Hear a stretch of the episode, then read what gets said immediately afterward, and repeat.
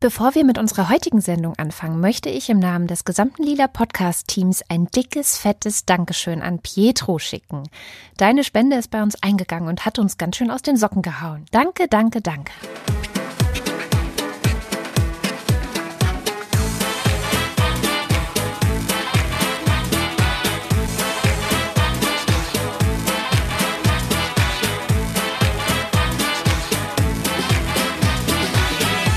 Hallo und herzlich willkommen zum Lila Podcast. Ich bin Katrin Rönicke und heute möchte ich den feministischen Blick auf eine Kulturtechnik richten, die vor allem bei uns Frauen zu finden ist.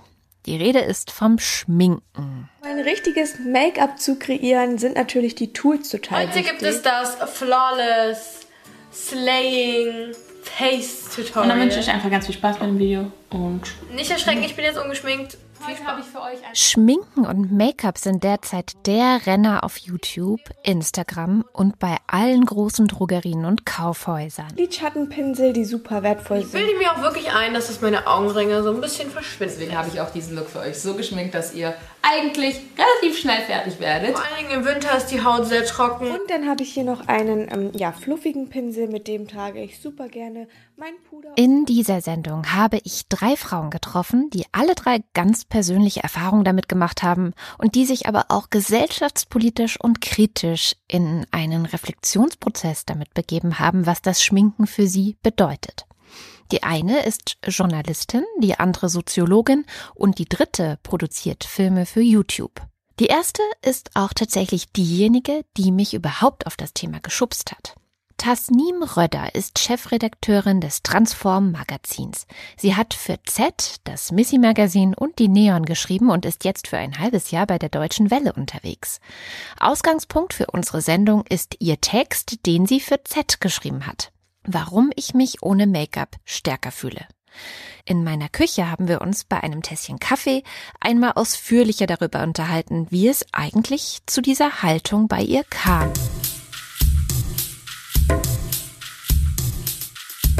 Ähm, ich kann mich gar nicht mehr an den Moment erinnern. Es war jetzt nicht so eine plötzliche Eingebung, glaube ich. Es war eher ein Prozess.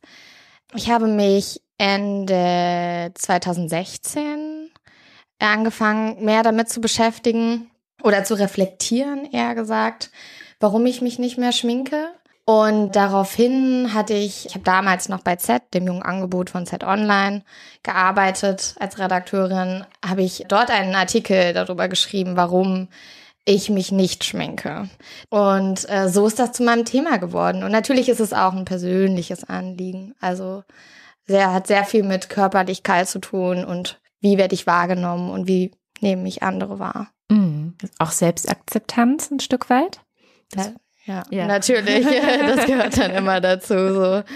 Denn dein Artikel damals war ja noch ein, auch ein Stück weit radikal eigentlich, oder? Würdest du das, was du damals geschrieben hast, heute noch so sehen oder hat sich da deine Meinung auch verändert? Mm, praktisch gesehen ist es schon immer noch der gleiche Status. Also es ist immer noch so, dass ich wirklich mich selten schminke und irgendwie eigentlich nur zu besonderen Anlässen, aber dass ich das dann auch genieße, das sage ich ja dann auch am Ende. Und ich habe ja auch in dem Artikel relativ differenziert auch betrachtet, dass Schminken zum Beispiel wie die Suffragette das gemacht haben, an- Anfang des 20. Jahrhunderts mit dem roten Lippenstift für für das Frauenwahlrecht zu kämpfen, dass es auch ein Zeichen von Empowerment sein kann. Das genieße ich dann auch, dass wenn ich wenn ich mal dann Lippenstift drauf habe, dass es schon mehr wirkt. Also dass ich dann, das mache ich dann halt auch irgendwie, wenn ich auf ein Date gehe oder wenn ich irgendwie zu einer besonderen Veranstaltung gehe, wo ich halt irgendwie ähm, ja eventuell mehr Aufmerksamkeit haben möchte oder irgendwie mich Das ist auch so ein Ja. Trick, ne? So ein Ja. knallroter Lippenstift Ja, funktioniert schon. gut auf Veranstaltungen, um sichtbar zu sein. ja irgendwie Ja. schon auf jeden Fall. Und Also ich kenne auch viele Frauen, die das machen, so Ja. aus, gerade im feministischen Umfeld, dass sie dann wirklich so richtig schön knallrot. ja, Ja. ich finde es auch einfach ästhetisch, muss ich Ja. sagen. Also Ja. Und ich mag auch gerne Wimperntusche im Mhm. Übrigen. Ich finde, ganz vielen Menschen steht das unglaublich, weil das betont natürlich die Augen so sehr. Und wenn das dann so schöne Augen sind, dann ist es so sehr beeindruckend irgendwie. Jetzt ist ja auch die Frage, inwieweit, also die Frage dieser Sendung, die ich mir dann auch gestellt habe, inwieweit das eigentlich möglich ist, sich feministisch zu schminken. Also ob das nicht schon ein kompletter Widerspruch in sich ist, eben wegen der Selbstakzeptanz und weil das im Feminismus so einen großen und wichtigen Stellenwert hat, dass ich meinen Körper so wie er ist nehme, dass ich nicht versuche, mich zu einem bestimmten Schönheitsideal hin zu optimieren und zu verbessern. Ähm, Gleichzeitig, du sagtest das gerade, gibt es dieses Element des Empowerments und gibt es ja auch eine, eine längere Geschichte des Schminkens. Wie ist da für dich die Balance? Also auch in der Bewertung zum Beispiel, wenn andere Frauen sich schminken? Ich glaube, ich habe für mich so ein bisschen herausgefunden, dass es was ganz Persönliches sein sollte oder ist, jedenfalls für mich, dass ich für mich gucken muss, dass ich auf mich gucken muss, so wie fühle ich mich wohl, möchte ich mich diesen Normvorstellungen beugen? Ist es für mich, was tut mehr weh, auf die Straße zu gehen und vielleicht mal komisch angeguckt werden oder auf die Straße zu gehen, geschminkt und sich aber irgendwie, obwohl man das nicht so oder wo, wo man die Zeit nicht wirklich investieren möchte und eigentlich innerlich denkt so, ah nee, eigentlich will ich das nicht. Also was, was tut irgendwie mehr weh? Und dann, genau, muss man für sich persönlich entscheiden, aber ich denke auch, dass keiner das Recht hat, an jemand anderen zu verurteilen, dass er sich schminkt. Also mhm. das sehe ich überhaupt nicht. Also ich, das, das möchte ich auch nicht. Also klar gibt es da bestimmte Stigmata und wenn jemand leider äh, auch immer noch in meinem Kopf, wenn jemand hochgeschminkt durch die Straßen läuft, dann denke ich erstmal so, wow, okay, da sind aber heute so zwei Kilo Make-up drauf. Das belächle ich dann manchmal und dann sag, denke ich im nächsten Moment, hey, Tasnim, die Person hat das Recht, sich so zu schminken, wie sie möchte. Was dann auch noch eine Rolle spielt, ist natürlich, dass ich das Privileg habe, weil ich keine Hautprobleme habe, mhm. dass ich es mir auch suchen kann. Mhm. Es gibt da natürlich Menschen, die Akne haben, die Ausschlag haben oder ähnliches oder die sich mit ihrem Gesicht einfach nicht wohlfühlen. Und für die ist es dann eine Chance, sich zu schminken und sich nicht mehr so zu fühlen oder sich wenigstens ein bisschen besser zu fühlen. Das hat natürlich auch wieder was mit Normvorstellungen dieser Gesellschaft mhm. zu tun. Aber solange die so sind, wie wollen wir es ändern? Mhm. I don't know.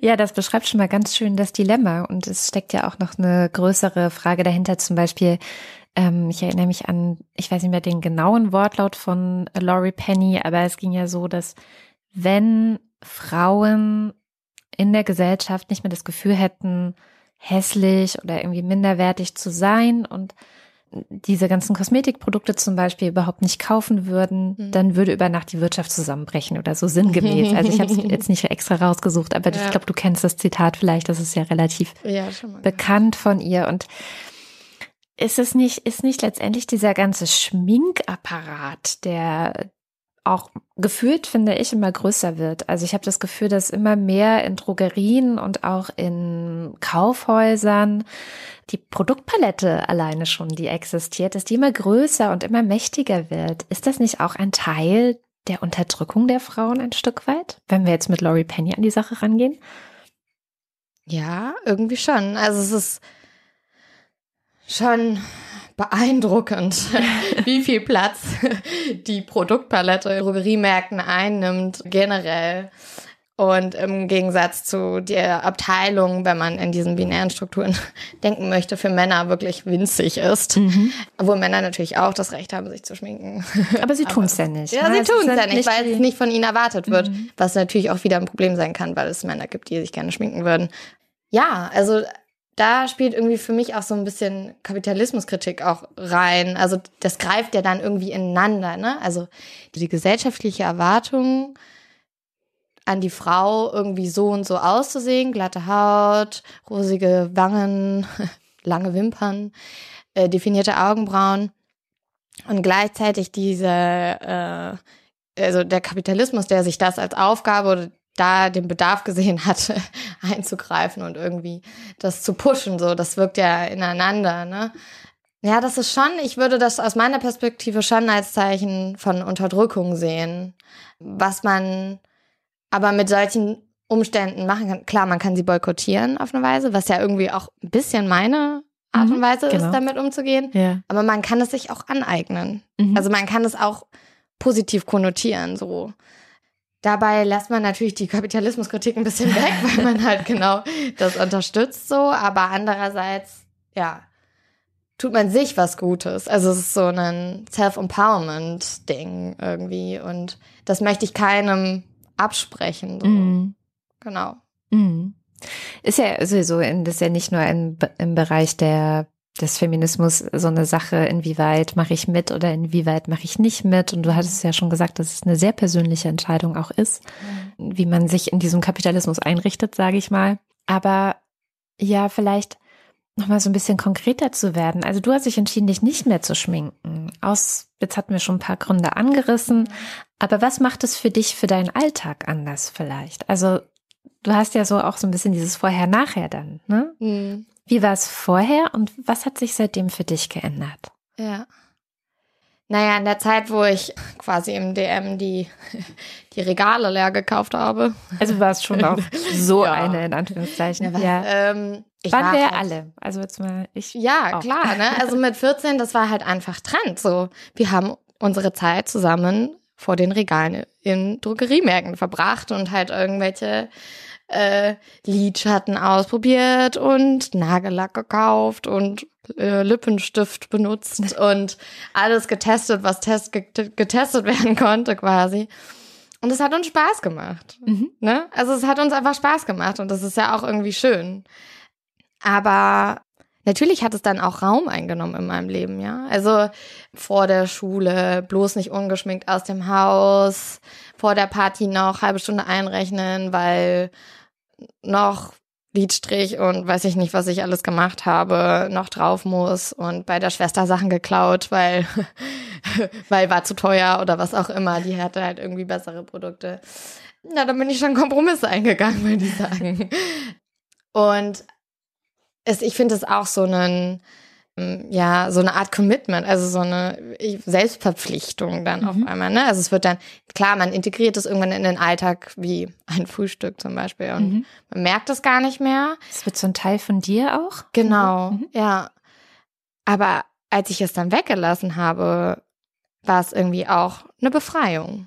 Was war ausschlaggebend dafür zu Mhm. Hast du es von heute auf morgen beschlossen oder? Genau, nee, das war, und zwar äh, war ich 2000, oh, 2014 oder 2015 für zwei Wochen auf so einem Hof bei Stockholm, wo wir jeden Tag äh, Unkraut gejätet haben und Schweine gefüttert und so. Das war so ein äh, Programm, ähm, Roofing heißt das, äh, Working on äh, Organic Farms. Da war es so schnurz. Da war es so schnurzwig aus. Also ich hatte auf einmal dieses, es ist eigentlich äh, super egal, so. Und dann habe ich halt äh, irgendwie auch äh, einfach aufgehört. Ich weiß es, also es war so ein, da kannst du es eigentlich auch lassen. Wir haben in Bauwägen geschlafen. Da war irgendwie nicht so das, das äh, Setting dafür, mich da irgendwie zu schminken. irgendwie so. Ja, dann, dann habe ich es irgendwie gelassen und habe auch nicht wieder angefangen, weil ich gemerkt habe, okay, irgendwie war es ein Teil in meinem Leben, aber es tut gar nicht weh, das wegzulassen. Warum soll ich jetzt wieder anfangen und investieren? Also du investierst ja nicht nur Geld, sondern auch Zeit und irgendwie hast du, bist du gestresst, wenn es nicht klappt. Also es ist schon irgendwie so ein Ding, was, was dich verfolgt auch. Und würdest du dir wünschen, in einer Welt zu leben, in der sich Menschen weniger schminken? Ja, ich würde mir das, glaube ich, wünschen. Also aus meiner Perspektive aus, obwohl ich ja klar und deutlich sage, ich verurteile keinen dafür, dass er sich schminkt. Aber ich glaube, dass es immer noch, immer noch, wie wir das auch eben besprochen haben, irgendwie ein Zeichen von Unterdrückung ist und ein Zeichen von, wir müssen uns den Normvorstellungen anpassen. Ja, dass es irgendwie schöner wäre, wenn, wenn wir mehr frei davon sind, wenn wir uns irgendwie ins Gesicht schauen könnten, ohne irgendwie direkt etwas zu werten, irgendwie. Ja, doch, das wäre für mich schon eine bessere Welt, würde ich so sagen. Eine Sache geht mir gerade noch so ein bisschen durch den Kopf und zwar bin ich äh, durch Zufall in Irland über ein Buch gestolpert, in einer Buchhandlung, wo eine Frau im Grunde das Thema aufgegriffen hat auf die Art und Weise, dass sie sagt, es ist für ältere Frauen total wichtig, dass sie wissen, wie sie sich schminken. Begründung ist folgende. Je älter eine Frau wird, desto weniger Pigmente hat sie in ihrer Haut. Also sie wird blasser, sie wird fahler.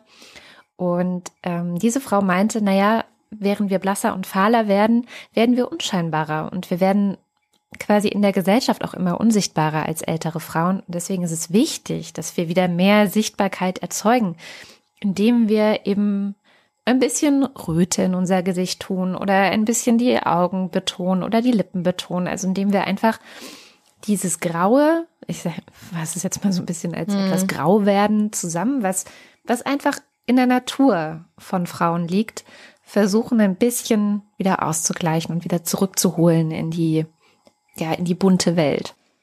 Ja, kann ich natürlich nachvollziehen, ne? Und dann ist dann wieder die Frage so, wer hat festgelegt, dass Grau etwas nicht Schönes ist und warum ist eigentlich Grau bei, bei Männern immer so viel cooler als bei Frauen? Mhm. Obwohl ich Grau auf Haare bei Frauen, auch, also ich meine, das ist natürlich auch irgendwie ein bisschen Trend gerade, aber auch ja, sehr schön stimmt. finde. Aber klar, diese Blässe, das lässt natürlich ungesund wirken. Ne? Mhm. Also ich mag den Winter auch nicht, weil ich dann immer krank aussehe, ja, weil ich super schnell, ich hab, bin ein super blasser Typ. Und ich werde tatsächlich auch gefragt, dann so, das Niem ist alles okay bei dir eigentlich? Mhm. Du siehst so und dann denke ich mir, ja, ist Winter, ist äh, Normalzustand bei mir leider. Deswegen kann ich das, ja, ich kann das schon verstehen. Mhm. Ne? Also den Gedanken so raus aus der Unsichtbarkeit, aus ja. dem Grauen, rein in die Sichtbarkeit. So, hier sind wir.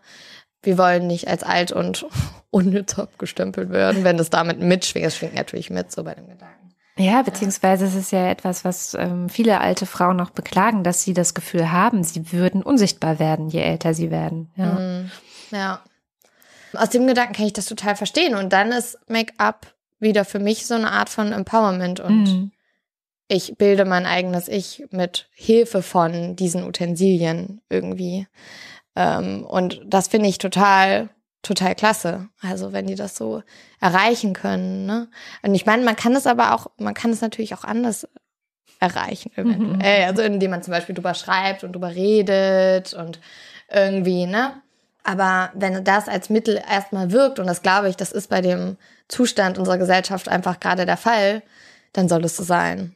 Ja, das heißt, um das zusammenzufassen, was so deine Position wäre, wir müssen gleichzeitig politisch dafür kämpfen, dass wir zu einer anderen Gesellschaft hinkommen. Am liebsten, wie du ja sagtest, die, in der sich keine mehr schminken muss, ja, um irgendwie wahrgenommen zu werden und als schön zu gelten und so.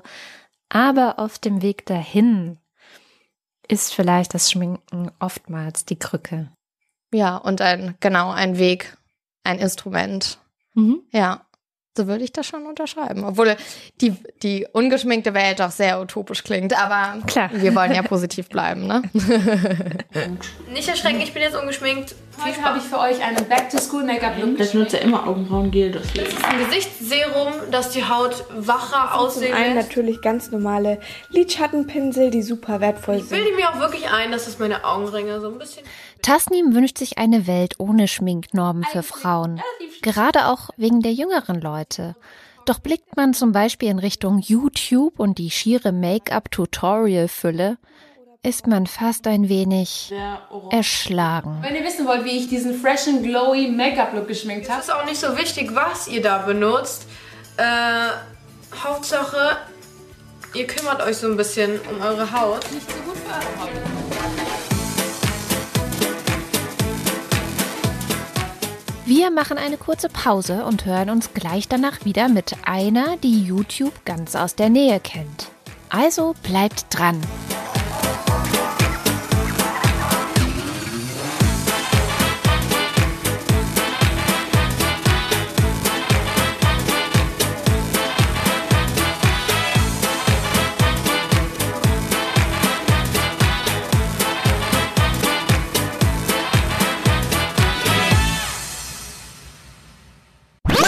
Werbung. Die Karrieremesse Her Career in München ist die Networking-Plattform für karriereinteressierte Frauen, ganz gleich, ob sie am Anfang ihrer Karriere stehen, in Fach- und Führungspositionen sind oder ein Unternehmen gegründet haben. Am 11. und 12. Oktober öffnet sie wieder ihre Türen. Dort könnt ihr 350 Role Models aus Wirtschaft, Wissenschaft und Politik nicht nur sehen, sondern euch auch mit ihnen austauschen. Es warten über 60 hochkarätige Vorträge und Panels, 300 Meetups und Talks und mehr als 200 Aussteller auf euch. Mit dabei ist zum Beispiel die erste Frau in Europa, die einem Patienten ein komplettes Kunstherz einsetzte, Dr. Dilek Gürsoy. Oder auch Simone Menne, die ehemalige CFO der Deutschen Lufthansa und Böhringer Ingelheim und heute Aufsichtsrätin unter anderem bei BMW und der Deutschen Post. Der Eintritt kostet online nur 10 Euro pro Tagesticket. Weitere Infos erhaltet ihr unter www.her-career.de.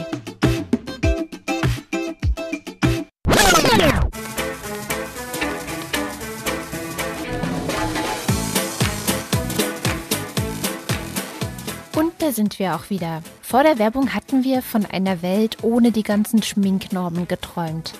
In der Realität sieht das leider oft ein wenig anders aus. Maria Popov hat Medienwissenschaft studiert und arbeitet in der Redaktion der Funksendung Auf Klo.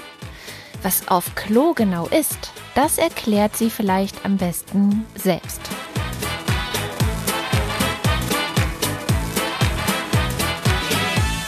Auf Klo ist eine Webshow. Wir produzieren auf Klo für Funk und Funk ist das junge Angebot von den öffentlich-rechtlichen. Und juhu, endlich fließen die GZ-Gebühren auch ins Internet und können ganz tolle Sachen eben auch für die Jüngeren bewegen. Und auf Klo ist gemacht für die Zielgruppe von Personen, die sich als Mädchen identifizieren, von 14 bis 19. Und wir wollen über Klischees sprechen, wir wollen über Vorurteile sprechen, angestoßen von dem großen Vorurteil, dass Mädchen immer zu zweit aufs Klo gehen, reden bei uns also zwei Personen auf dem Örtchen, wo niemand zuhört, mhm. über entweder total peinliche Sachen, total traurige Sachen oder total coole Sachen, die total empowernd sind für junge Frauen. Moderatorin von Auf Klo ist Lisa Sophie Laurent. Vielleicht kennt ihr sie von ihrem YouTube-Kanal It's Coleslaw. Mir ist dieser Kanal schon sehr früh aufgefallen, weil sie einmal darüber auch gesprochen hatte, dass sie sich nicht schminken würde oder dass sie sich nicht immer schminken würde. Sie hat da schon eine eher kritische Haltung und das fand ich ziemlich schön, weil das auf YouTube jetzt nicht so üblich ist zu sagen, ach, ich akzeptiere mein Gesicht mal so, wie es ist. YouTube ist in weiten Teilen eine Umgebung, die eigentlich krass dominiert davon ist, einem Schönheitsideal, das alle Fleckchen im Gesicht wegmacht, das alles perfekt machen will und alles glatt machen will, anzuhängen. Dann habe ich hier noch einen Rougepinsel, den funktioniere ich auch super gerne mal um. Ähm, und decke meine Rötungen ab. Momentan ist meine Haut ein bisschen ölig. Wie gesagt, passt sich super gut deinem Gesicht an. Keine Sorgen, es bleibt nicht zu hell. Und das ist ja auch gerade das Interessante an YouTube oder auch das Traurige oder einfach Spannende, wenn man so will. Beauty ist ja auch total lukrativ. Also es macht auch einfach Geld oder das ist der Job von vielen, vielen Frauen, weil das eben das große Ding ist. Und ähm, wir werden, äh, Lisa hat ja noch die Co-Moderatorin Edda und Edda ist voll in dem Beauty-Ding drin und es ist schon auch so ihre Marke, würde ich sagen. Und von Lisa eher weniger. Aber unsere Position ist dabei, dass einfach beides okay ist. Das ist halt mhm. interessant auch, dass wir diese beiden Moderatorinnen haben. Aber bei uns auf der Toilette sehen Leute nicht perfekt rausgeputzt aus. Und das fällt schon auf. Also wir haben schon das eine oder andere Kommentar bekommen, wo Leute schreiben, warum sehen eigentlich eure Gäste und eure Moderatorinnen immer so scheiße aus? Echt? Und das ist halt woanders nicht so. Ich meine, Klokabine, ne? Kannst du nicht so geil beautymäßig yeah. ausleuchten mit einem Ringlight und einer Softbox und so. Das wäre halt einfach ein anderer Look. Auch Quatsch, das ist ja. halt einfach bei uns nicht so. Ähm, aber wir haben auch Drehs, wo wir eine Maske einladen. Normalerweise ist das zum Beispiel bei, und das ist schon was Besonderes, ist das nicht in unserer Arbeit drin, dass unsere Gästinnen oder Moderatorinnen geschminkt werden am Anfang des Tages. Das haben wir eigentlich nicht, weil wir schon finden, dass das nicht das Thema ist und dass es das auch mal cool ist, zu sehen, dass jemand Augenringe hat. Aber Fakt ist natürlich auch, und das beschäftigt uns schon, wenn man eben in dem Business drin ist, und das soll zwar alles super amateurmäßig aussehen, und ich will auch gar nicht, dass Leute sich super viele Gedanken drum machen, wie wohl unsere tägliche Arbeit aussieht, wenn die sich eigentlich gerade mit Menstruation oder Liebeskummer beschäftigen wollen. Aber natürlich ist es trotzdem so, dass das psychologisch auch was ausmacht. Wenn man nur schöne, glatt gebügelte Haut sieht und bei uns auf einmal nicht, dass Leute auch tatsächlich, oder das ist eine Theorie, schneller wegschalten. Und mhm. das ist halt schon schade.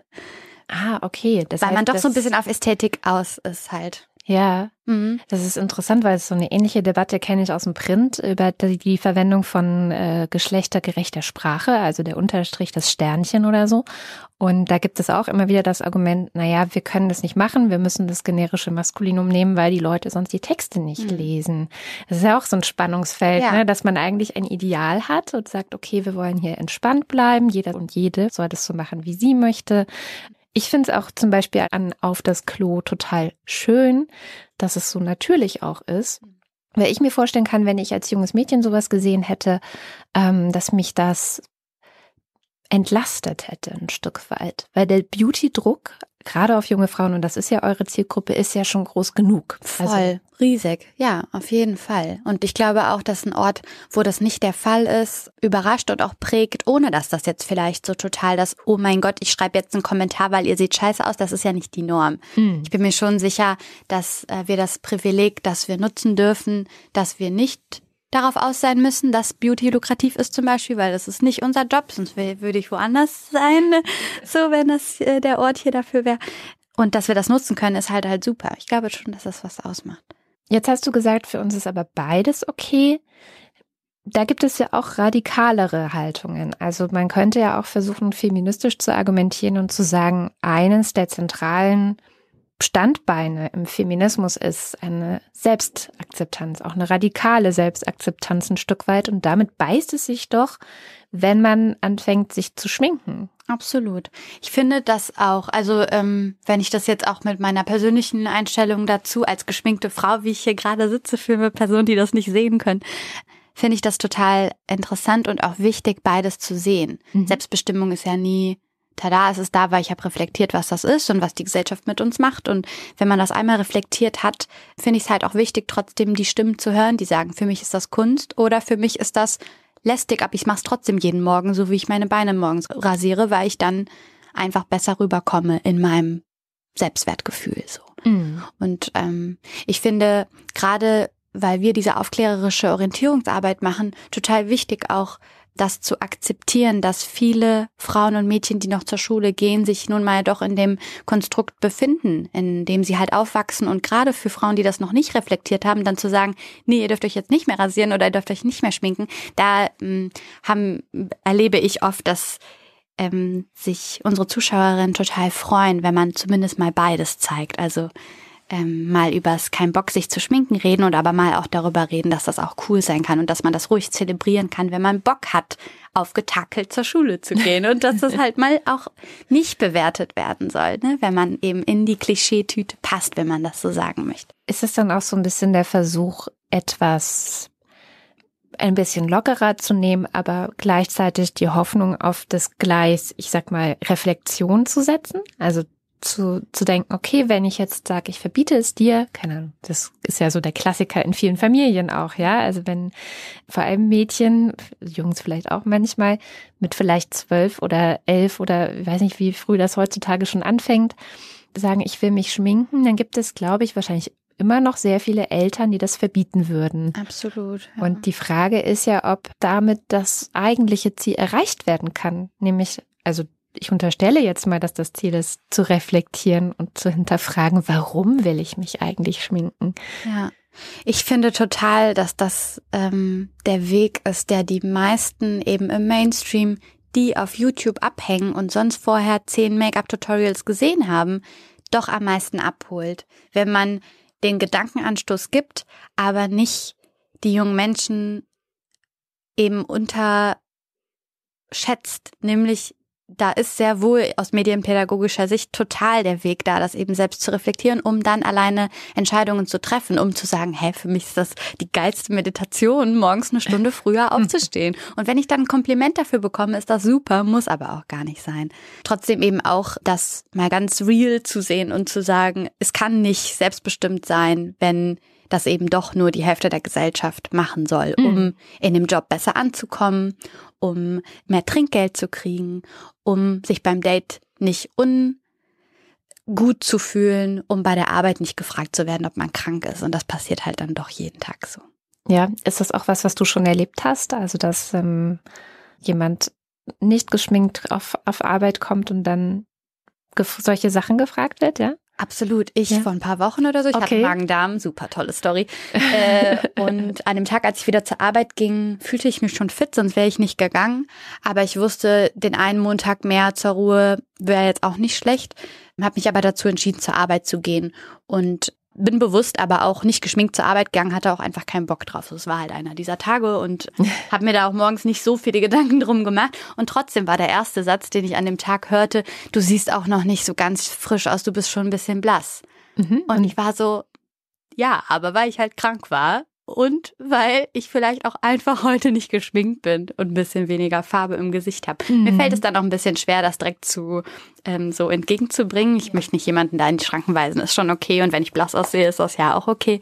Äh, wenn sich da jemand Sorgen um mich gemacht hat, dann ist das schon in Ordnung. Aber als Person, der das dann bewusst ist, warum das so ist, nämlich weil man meine Wangenknochen weniger sieht, so tut mir leid, dass das so ist an dem Tag, dann ja, weiß ich halt einfach, dass meine Wahrnehmung nach außen hin so ist. Es bestimmt jetzt nicht besonders meinen Selbstwert. Also ich, da war ich früher als Mädchen anders.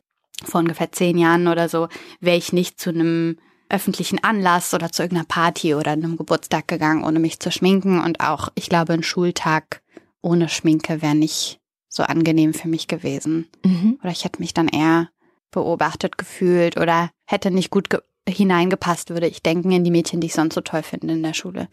Ist das dann auch so ein Stück weit eine Maske gewesen für dich? Also jetzt damals zu sagen, ich setze diese Maske morgens auf und werde dadurch ein Stück weit passender für meine Umgebung?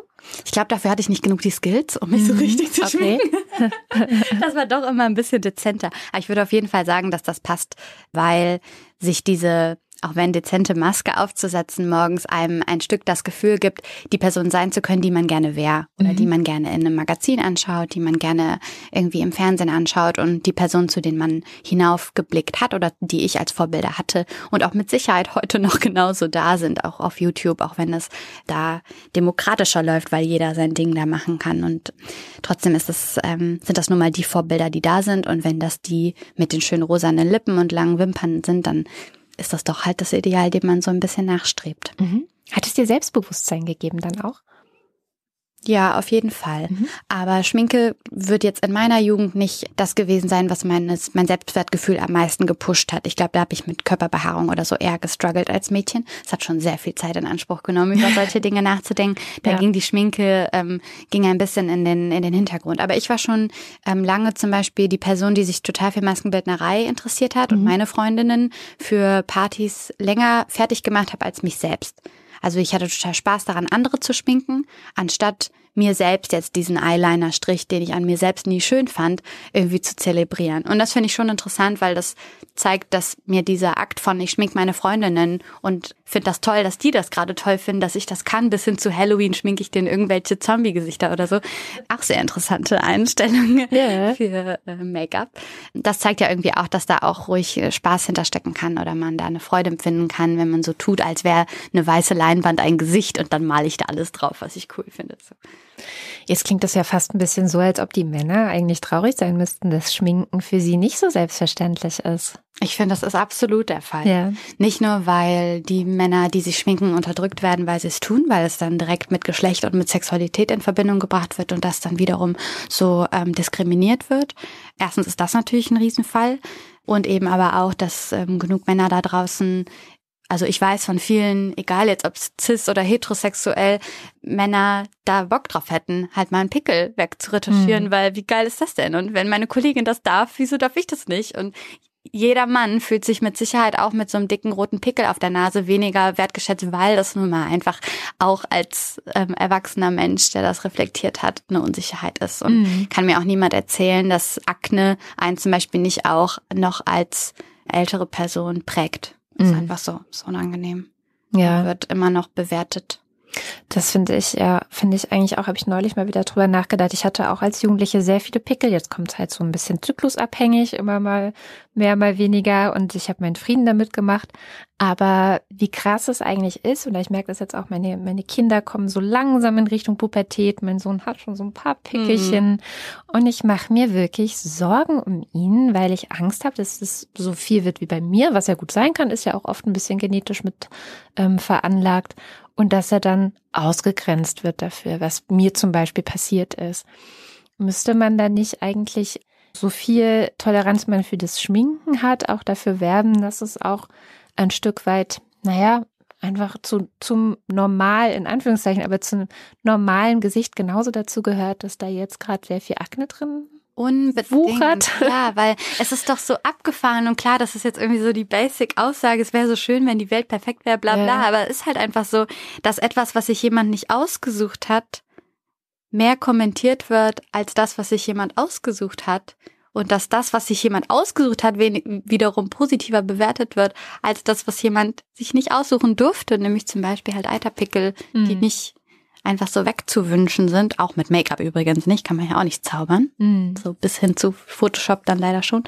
Ähm, und das wäre halt total schön. Das würde halt allen Personen, scheiß auf Geschlecht, halt irgendwie ähm, weiterhelfen. Und ich finde, das hat halt total viel mit Repräsentation zu tun. Also, Wollte ich gerade fragen, ist das dann nicht doch wieder indirekt ein Problem, wenn jetzt zum Beispiel die Stars der Jugendlichen, seien die jetzt auf YouTube, seien die in irgendwelchen Bands oder im Fernsehen, wenn die immer perfekt aussehen, obwohl sie vielleicht Akne hätten. Also vielleicht ist da ja drunter, und ich weiß, dass es bei manchen drunter ist, ähm, vielleicht wäre das ja was, was auch eine Entlastung sein könnte. Absolut. Und ich finde auch jetzt verglichen mit, dass man Beauty feiert, ich finde, der Gegensatz muss nicht sein, man darf Beauty nicht mehr feiern, sondern dass nicht die Selbstverständlichkeit der Flawlessness, wenn man das so nennen Ja. will, irgendwie da sein muss, sondern ähm, die Akzeptanz ähm, für ja eben die Fehler der Ja. Haut, die nun mal da sind und Ja. die selbstverständlich sind.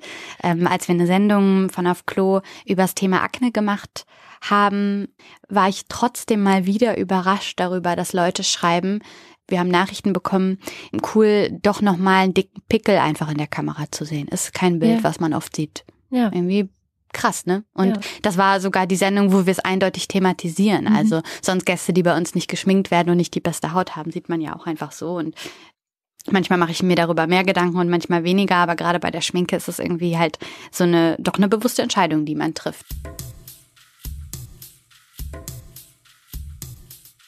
Die dritte in unserer Runde ist Jennifer. Vielleicht kennen einige von euch Jennifer aus dem Podcast Soziologisches Kaffeekränzchen. Und falls nicht, dann solltet ihr das gleich mal in eurem Podcatcher abonnieren. Die Links dazu findet ihr natürlich auch bei uns in den Show Notes. Jennifer ist die Soziologin im Kränzchen. Sie arbeitet an der Uni, promoviert und sie hat eine weitere, ganz eigene Geschichte mit dem Schminken. Dann benutze ich das auch noch als ähm, Eyeshadow Base. Einfach so tupfend. Jennifer, du schminkst dich ja relativ gerne, habe ich zumindest so äh, von deinem Twitter-Profil her immer mal wieder den Eindruck gewonnen. Kannst du so ein bisschen erzählen, warum oder was, was magst du daran am Schminken? Oh, das hat, das hat gar nicht als eine Leidenschaft angefangen, sondern mit der Erkenntnis, dass ich nicht weiß, wie es geht.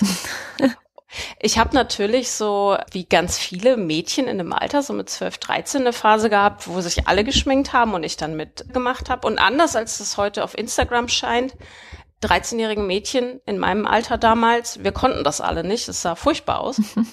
Und handwerklich bin ich bis heute unglaublich schlecht. Und irgendwann ist mir aufgefallen, weil ich ganz viele sich schminkende Personen in meinem Umfeld habe, wie toll die das können. Und ich hatte da schon vorher bei anderen Sachen drüber nachgedacht, dass wir weibliche Tätigkeiten manchmal einfach abwerten, weil sie weiblich sind. Mhm. Zum Beispiel Stricken. Ich kann kein Strickmuster lesen, aber ich kann auch keinen Code lesen, also keinen geschriebenen Code. Aber Strickmuster sind genauso komplex und stricken kann ich übrigens auch nicht. Und dann dachte ich mir, ich bin ja sowieso jetzt nicht so eine Werkszustandsperson. Also ich habe ganz viele Tattoos und ich habe Piercings und meine Haare sind gefärbt und meine Augenbrauen und warum nicht mal ausprobieren? Mhm. Und stellte fest, ich weiß gar nichts. Ich kann gar nichts. Es ist eine, es ist ein sehr komplexes Handwerk und man kann mega viel lernen. Und dann habe ich mich da reingestürzt, um zu gucken, ein bis- bisschen Demut gegenüber dem der Kunst. Mhm. So. Das heißt, ähm, du hast dieser, diesen, wie nenne ich es denn, mh, Impuls, diese weibliche, in Anführungszeichen, Praktik abzuwerten, vielleicht auch so ein bisschen mit als Anlass genommen zu sagen, nee, nee, Moment, da steckt ja noch viel mehr dahinter, da kann man ja viel mehr draus machen, vielleicht sogar. Also zum einen habe ich die Praxis selbst erlebt. Ich habe mich als, also nach dieser Phase mit äh, 13, 14 habe ich mich gar nicht mehr geschminkt. Und wenn ich mal irgendein dekoratives Element an mir hatte, wurde das sofort kommentiert. Mhm. Negativ kommentiert, so was denn heute los sei, ob ich in den Farbtopf gefallen sei, etc. Und irgendwann habe ich es dann komplett gelassen. Ja. Und ich habe bei mir aber auch gemerkt, dass ich bei Frauen, die sagen, sie können nicht geschminkt aus dem Haus gehen, nicht unbedingt nur positive Gefühle hatte. Und das fand ich unfair. Also von mir. Yeah. Was geht mich das an, wie die sich schminken? Ich war auch ein bisschen neugierig, wie meine Umwelt reagiert. Also ob ich geschminkt anders behandelt werde als ungeschminkt. Mhm. Das hat mich tatsächlich ein bisschen neugierig gemacht. So ein kleines soziologisches Experiment fast schon. Ja, genau. Ich, ich bin meine kleine Einzelfallstudie. Und? Wie, wie bist du dann vorgegangen? Also so rein strategisch vom Nichts können. Also da kann ich mich auch sehr gut wiederfinden. Ich kann auch nicht sonderlich viel. Ich krieg's gerade so hin und mehr mache ich in der Regel auch nicht. Ein bisschen Mascara und ein bisschen Lipgloss, wenn ich irgendwas tue. Das ist eigentlich alles, weil alles andere geht ja zumindest schief in dem Sinne, dass ich genauso wie du es auch erzählst, komische Kommentare bekomme, ob warum ich denn mich geschminkt hätte oder so. Deswegen versuche ich es immer so dezent wie möglich zu lassen, um keine Kommentare zu bekommen. Und das sind eben die zwei Sachen, Lipgloss und Wimperntusche, die ich gerade so noch hinbekomme. Wo lernt man das An anderes? Oh, wo lernt man das? Ich habe mich, wie das glaube ich heutzutage absolut üblich ist, ins Internet gestürzt. Ich habe erstmal ganz viele YouTube-Videos geguckt, Mm. weil da gibt es ganz viele tolle Anleitungen, wie man sowas macht. Und ich finde, ich weiß nicht, wie anderen das geht, aber wenn man sich so ein Video anguckt und das jemand vormacht, dann kann man es, glaube ich, einfacher nachmachen als die. Ich habe auch versucht, in Frauenzeitschriften zu lesen, wie man es macht, weil ich dachte, wo kriegt man denn jetzt die Informationen? Ich war da etwas unbedarft, weil ich mich in solchen Kreisen halt sonst auch nicht bewege und ich bin auch die Einzige in meinem Freundes- und Bekanntenkreis und auch im Kollegium, die kurze Röcke trägt. Mhm. Immer. Mhm. Also ich hatte niemanden, den ich hätte fragen können. Die Anweisungen in Frauenzeitschriften sind nicht unbedingt hilfreich. Und vor allem, was mich da gestört hat, was ich auf YouTube besser fand, in den Zeitschriften hatte es immer so ein, was Männern gefällt, Unterton. Mhm. Also Männer mögen dezentes Make-up, wo ich mir denke, ja, dann sollen sie halt kein starkes Make-up tragen. Was ist das jetzt für ein Hinweis? also in den Zeitschriften war oft so ein, so ein schuldgetriebenes Ding dahinter. Also vielleicht bin ich als Sozialwissenschaftlerin da auch ein bisschen empfindlich, dass ich Dinge lese, wo andere sie nicht sehen. Aber da war so ein Druck, Mhm. so du musst das machen, sonst bist du nicht schön. Und auf YouTube und teilweise auf Instagram war das komplett anders. Und da sah man auch mal sehr unterschiedliche Menschen. Und in den Frauenzeitschriften sah man immer nur die gleichen. Das fand ich dann ein bisschen langweilig. Mhm. Jetzt gibt es ja aber eine riesige Unmenge und Fülle an YouTube-Schminktutorials und Kanäle, die ja fast nichts anderes tun oder die wirklich tatsächlich teilweise nichts anderes tun, als sich zu schminken und sich dabei zu filmen und zu sagen, wie es geht und welche Foundation man benutzt und welchen Concealer und ich weiß nicht was. Also ich habe mich da natürlich auch schon ein bisschen durchgeklickt, um ehrlich zu sein, viele Stunden und Nachmittage schon, weil mich das so fasziniert, so als Welt, die mir fremd ist. Welche sind denn dann tatsächlich hilfreich? Wie hast du was gefunden, was dir geholfen hat, deinen Weg da zu gehen in diese Richtung? Ich habe erstmal auf YouTube geguckt, ob ich queere Kanäle finde. Das war ein bisschen schwierig. Was ich auch ein bisschen doof finde, ist, ich finde mich in englischsprachigen Medien relativ gut zurecht. Also ich habe zum Beispiel bei Refinery auf der Seite geguckt, welche Produkte, welche Models die so featuren und geguckt, ob die YouTube-Kanäle haben. Das ist aber komplett alles auf Englisch. Und der, ich weiß gar nicht, wie man sie ausspricht, Sephora, der, der Kosmetikladen, hat einen total tollen, total diversen YouTube-Channel, natürlich auf Englisch. Mhm. Also ich habe mich von den queeren Medien zu den queeren Instagrammern zu den queeren und, und diversen YouTube-Channel gehangelt. Es war ganz schön viel Arbeit, weil natürlich, du hast völlig recht, die Masse, von denen fühlte ich mich auch überhaupt nicht abgeholt. Ich habe aber auch nicht nur Sachen geguckt, die mich selbst betreffen, sondern sobald ich in dieses Kaninchenloch gefallen war, ähm, sind mir ganz viele Sachen aufgefallen, die ich vorher nicht wusste, weil sie mich als nicht schminkende Person einfach nicht betrafen. Zum Beispiel, dass äh, Women of Color ganz arge Probleme haben, den richtigen Ton für ihr Make-up zu finden, weil die Firmen für sie keins produzieren. Mhm. Also deswegen habe ich auch ganz viele Videos in die Richtung geguckt, die das thematisieren, weil das für mich ein Thema von intersektionellem Feminismus ist, mhm. so die, die Ungleichheit, mit der schwarze Frauen in der Kosmetikindustrie behandelt wurden. Ja, das ist ein und, Politikum.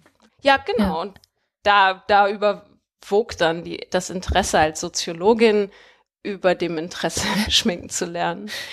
Wenn wir, wenn du dann, dann, das ist ja dann, du bist ja dann doch schon eine etwas fortgeschrittenere Schminkerin, sage ich jetzt mal. Und wenn du das jetzt vergleichst, also die Jennifer, bevor du angefangen hast, dich damit zu beschäftigen, dich auch stärker zu schminken und die Jennifer heute, was hat es mit dir selbst gemacht und was sind auch die Reaktionen? Mm, erstmal die negative Feststellung. Wenn ich rausgehe und ich habe ein sehr auffälliges Make-up und sagen wir, ich, ich trage ein sehr klassisches Make-up mit roten Lippen. Mhm. Die, sehr, die sind ja sehr auffällig. Ich bin ja sehr, sehr hell mit schwarzen Haaren und schwarzen Augenbrauen. Wenn ich dann roten Lippenstift trage, sehe ich aus, als wäre Schneewittchen aus dem Buch gefallen. Das fällt auf. Es wird mir deutlich öfter hinterhergepfiffen. Ich werde deutlich öfter seltsam angesprochen als wenn ich das nicht trage. Warum tust also, du es dann? Also da könnte man ja sagen, das mhm. ist mir zu doof. Also ich, ich zum Beispiel habe das, glaube ich, ich habe da keinen Bock drauf. Deswegen trage ich so gut wie nie knallroten Lippenstift, weil ich weiß, welche unintendierte Wirkung das auf andere haben kann. Und ich habe keinen Bock auf diese Wirkung. Ich bin ein bisschen stur. Mhm. Genauso wie ich nicht einsehe, dass mir als Bürgerin dieses Landes Parks des Nachtens verboten sein soll, sehe ich auch nicht ein, dass jemand mit einer negativen Reaktion zu entscheiden hat, wie ich aussehe. Ja, da bin ich, da bin ich tatsächlich echt stur. Das ist mein gutes Recht, so auszusehen. Ich trage immer noch kurze Röcke, obwohl ich weiß, dass ich deutlich öfter angesprochen werde, wenn ich einen Rock trage, als eine Hose. Mhm. Schlicht auch einfach, weil man auffällt, weil es nicht so viele Leute gibt, die sich so anziehen. Ich sehe aber nicht ein, warum irgendwelche Idioten da draußen bestimmen sollten, wie ich mich morgens anziehe. Es stimmt schon, wenn ich morgens aufwache und denke, oh Gott, ich habe keinen Bock auf Menschen, ich habe keinen Bock angesprochen zu werden, bitte lasst mich alle in Ruhe, dann weiß ich natürlich auch, wie ich mich anzuziehen habe. Nur die Wahrheit ist ja auch, ich nehme es vielleicht öfter wahr, aber Belästigung hat nichts, aber auch gar nichts mit der Kleidung oder der Schminke zu tun. Ich werde auch belästigt, wenn ich mich anziehe wie eine graue Maus mhm.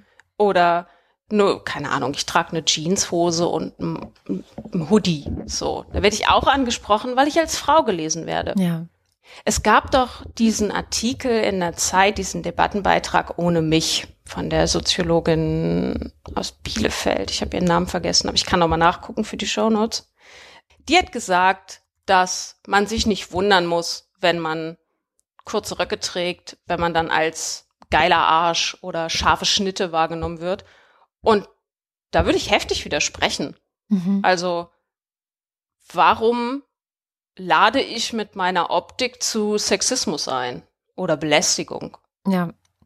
Dann sollen sich halt die Menschen, die mich belästigen, mal benehmen. Und außerdem mal die, die Gegenseite, wenn, ich glaube, wenn ich ein Mann wäre, fände ich das nicht cool, wenn man mich als so eine eindimensionale, triebgesteuerte Fleischmasse begreifen würde, die bei jedem kurzen Rock und jedem roten Lippenstift, der es dann völlig durchknallt. Das wird ja der, den Personen auch nicht gerecht. Also das ist ja auch gemein für alle anderen Männer. Mhm. Wenn wir so anfangen, Frauen schminken sich und werden dann mehr belästigt und dann sollen sie halt damit aufhören. Das ist eine Abwertung von weiblich konnotiertem Verhalten. Dann können wir auch sagen, genauso wie mit Mode, dann zieh halt das nicht an oder ach, du wirst am Arbeitsplatz diskriminiert, weil du Kinder gekriegt hast. Na, Kinder kriegen ist eher eine weibliche Sache, dann lass das halt.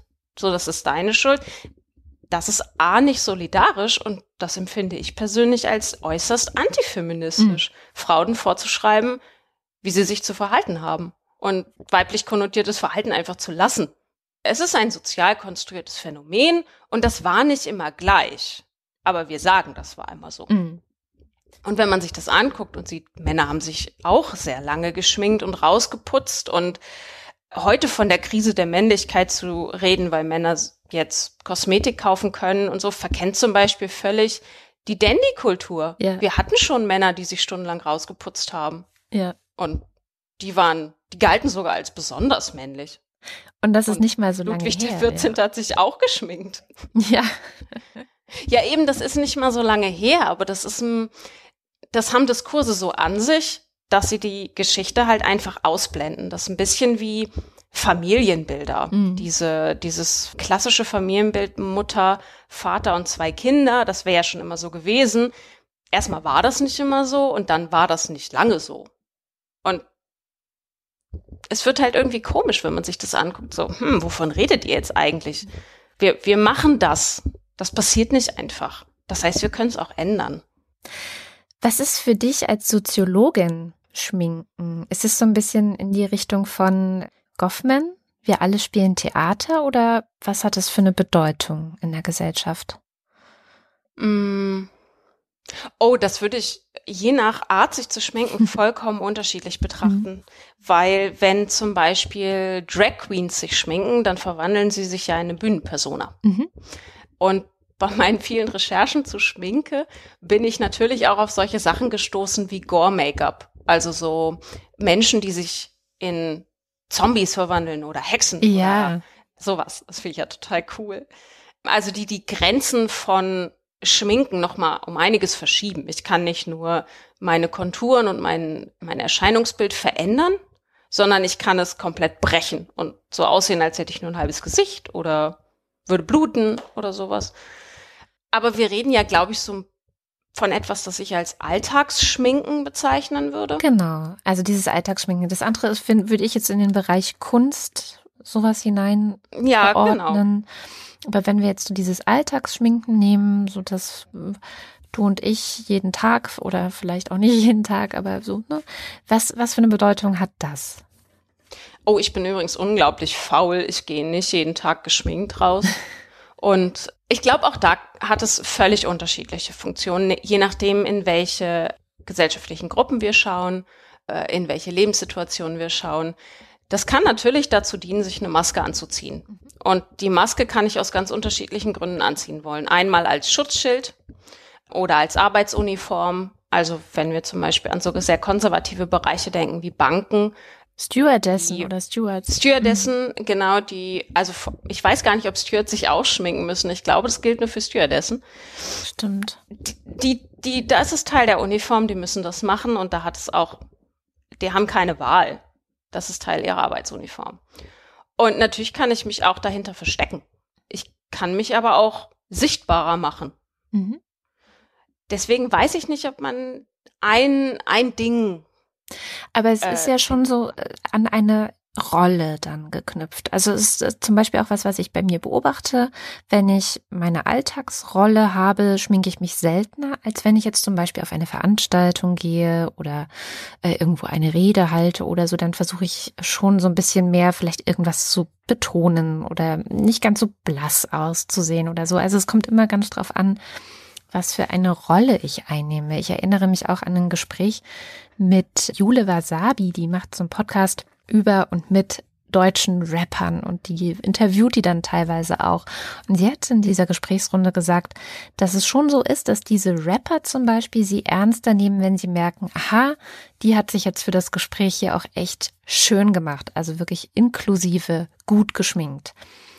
Hm. Ich weiß gar nicht, wie das bei mir ist, weil ich, ich gehe zu Tagungen ungeschminkt oder geschminkt. Das kommt ganz drauf an, ob ich morgens Zeit habe oder nicht. Und ich zieh, ja gut, ich ziehe mich aber auch nicht anders an als sonst. Ich habe kaum Sonntagskleidung, Mhm. aber das liegt vielleicht an, ich bin so ein bisschen minimalistisch veranlagt. Ich habe eine Baukastenuniform und die trage ich halt einfach immer. Ja, tatsächlich. Sie ist immer schwarz, sie ist, es ist immer ein Rock oder ein Kleid. Also es gibt oben, unten und eine Jacke drüber. Mhm. Und das passt alles, alles passt zu allem und dementsprechend muss ich mir da keine Gedanken machen. Auch nicht, bevor ich auf eine Tagung oder ein, eine Podiumsdiskussion oder so fahre. Ich ziehe einfach das nächste Outfit raus und ziehe das an. Dann vielleicht als Beobachterin der anderen, in Anführungszeichen, wenn du dir diese Schminktutorials, wie sie ja nun doch sehr üblich sind auf YouTube, also die ja auch so ein ganz klassisches Schönheitsideal zugrunde legen. Wenn du dir die anschaust, kannst du da so ein bisschen erahnen, was vielleicht die Funktion dessen sein könnte, auch die soziale, gesellschaftliche Funktion? Ich habe zumindest bei der Beobachtung dieser YouTube-Kanäle das Gefühl, dass es einer Angleichung an die Norm dient. Also so ein, ein dass es schon eine gewisse Gleichmachfunktion hat. Weil was fast allen YouTube-Channeln eins ist, es scheint so eine, es scheint einen Konsens zu geben, was schön ist. Zum Beispiel ein ovales Gesicht ist schön. Heißt, alle Gesichter, die nicht oval sind, schminken wir so, dass sie ovaler aussehen. Mhm. Und ein ovales Gesicht kann jeden Haarschnitt tragen. Deswegen, wenn du kein ovales Gesicht hast, schneiden wir dir die Haare so, dass es aussieht, als hättest du eins. Und das ist natürlich nicht die Hervorhebung deiner eigenen persönlichen Form. So, ich habe ein sehr rundes Gesicht. Wie betone ich mein sehr rundes Gesicht? Also ich habe kein rundes Gesicht, aber könnte man ja machen. Mhm. Das ist aber nicht das, wo, wie darüber gesprochen wird, sondern es gibt immer ein Ideal, dem man sich annähert. Mhm. Es gibt auch natürlich, wie immer im Diskurs, andere Stränge, die sagen, wir machen das jetzt völlig anders oder wir verabschieden uns von diesem Schönheitsideal. Aber der Großteil versucht, in diese Normalität zu kommen, dieses ovale, gleichmäßige Gesicht, was keine Narben hat und keine Unebenheiten und keine Schlupflider zum Beispiel. Also wenn du Schlupflider hast, gibt es ganz viele Tutorials, die dafür sorgen, dass man nicht sieht, dass du welche hast, was sehr aufwendig ist und ich einfach nicht hinkriege. Es gibt so ein paar Sachen, die hat halt dann, die, die braucht quasi jeder. Brauchen natürlich nicht, brauchen in Anführungsstrichen bitte. Eine Foundation, also das, was wir als Make-up beze bezeichnen umgangssprachlich und so ein Concealer, um Dinge auszugleichen und Wimperntusche und vielleicht, vielleicht ein Eyeliner, aber so grundsätzlich erstmal alles. Bei den jungen Mädchen würde ich noch mal was anderes problematisch finden. Wir wissen ja aus einigen Untersuchungen, dass für stabile, gesunde Persönlichkeiten zum Beispiel das Schönheitsideal auf Instagram und Fitness, Trend, Magerwahn, was auch immer, gar nicht so gefährlich sind. Aber für die, die anfällig sind und sensibel sind, das ziemlich triggernd wirken kann. Mhm. Und ich glaube, gerade Schminken und die, der Druck, schön sein zu müssen, ist für Personen in so einer Entwicklungsphase wie der Pubertät, wo man ja auf Identitätssuche ist und Dinge ausprobiert und versucht, seine Rolle zu finden, das ist eine Kerbe, in die gut geschlagen werden kann mhm. und in die auch gut geschlagen wird. Also spezielle Schminksets für junge Mädchen, spezielle Zeitschriften für die, auch alle mit einem sehr seltsamen Unterton. Also ich habe mir nur ein paar davon angeguckt, weil ich wissen wollte, was drin steht. Ich habe sie nicht gekauft, weil ich, ich wollte nicht, dass man mit, damit Umsatz macht. Sehr gut. Ich hab sie, ja, ich, ich habe sie nur angeguckt, schnell durchgeblättert und wieder weggestellt. Ganz viel wird da natürlich wieder mit so einem heterosexuellen äh, Anspruch gearbeitet. Wenn du schön bist, dann finden dich die Jungs toll. Klar. Ja, ja natürlich. Was sonst? Also da ist noch wenig zu merken von so einem, ich kann machen, was ich will. Niemand hat mir zu sagen, wie ich auszusehen habe, sondern da, genau wie in den Frauenzeitschriften für erwachsene Frauen, wird sehr mit diesem Anziehungsattraktivitätsmoment gearbeitet. Klar. Und ja. diese Message, die finde ich auch nicht gut. Du musst schön sein.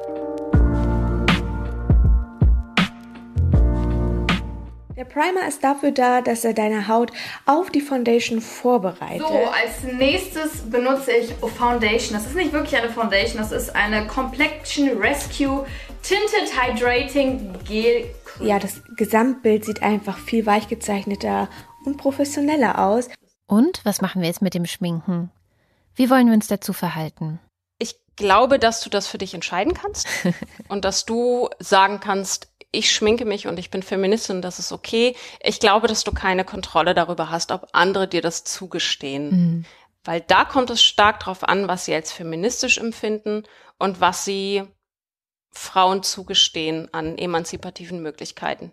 Sagt Jennifer. Ja, also es ist absolut so, dass ich trotzdem geprägt bin von der Gesellschaft, die mir sagt, dass eine Frau mit langen Wimpern besser aussieht als ohne oder dass, wenn die Augenbrauen symmetrisch sind, das irgendwie gut macht, dass ich sonst ähm, eine Unsicherheit habe, dass mein Gesicht nicht symmetrisch ist, was ja so Bescheid ist. Aber es ist einfach so und ich fühle mich an manchen Tagen schöner, wenn ich geschminkt bin und an anderen Tagen fühle ich mich am schönsten, dass ich mich nicht geschminkt habe. Also und das gibt's halt beides. Sagt Maria. Und was sagt ihr? Jetzt geht's wirklich ans Highlighten. Lidschatten oder also es sieht halt aus wie ein Lidschatten, aber da steht drauf. Ja, wie der Name auch schon sagt, der ist halt so ein bisschen auffrischend. Das heißt also, ähm, er gibt nochmal so einen kleinen frische Kick in dein Ich Gesicht. liebe es, wenn die Stirn so richtig hell ist. Strahlt deine Haut danach viel, viel schöner. An der Nase entlang. Und dann tupfe ich das in mein Gesicht. Das Ganze verblende ich mit einem Auch Bufferpinsel. nochmal hier so ein bisschen an den Augen entlang. Dann anschließend von innen nach außen mit einem Beauty-Schwamm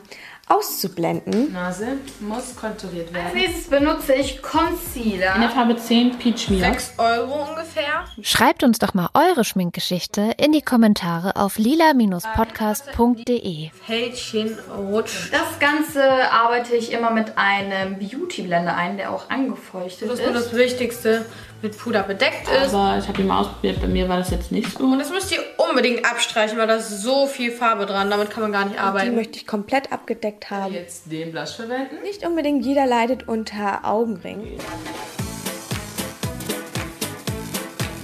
Und hier noch ein paar kleine Hinweise. Wenn ihr eine von unseren tollen lila Podcast-Taschen bestellen wollt, dann schreibt mir doch eine Mail an tasche.lilapodcast.de und ich werde euch mit allen wichtigen Infos dazu versorgen. Wenn ihr unseren Podcast mögt, dann schaut gern auch mal auf lila-podcast.de slash spenden vorbei. Gerade jetzt, wo wir wöchentlich für euch da sind, könnten wir noch ein bisschen Unterstützung für unsere Arbeit gebrauchen. Und wenn ihr uns ohne Geld ein wenig helfen wollt, dann gebt uns eine feine Bewertung bei Spotify oder iTunes. Das hilft anderen, uns zu finden. Das war der Lila Podcast. Mein Name ist Katrin Rönecke. Bis zum nächsten Mal.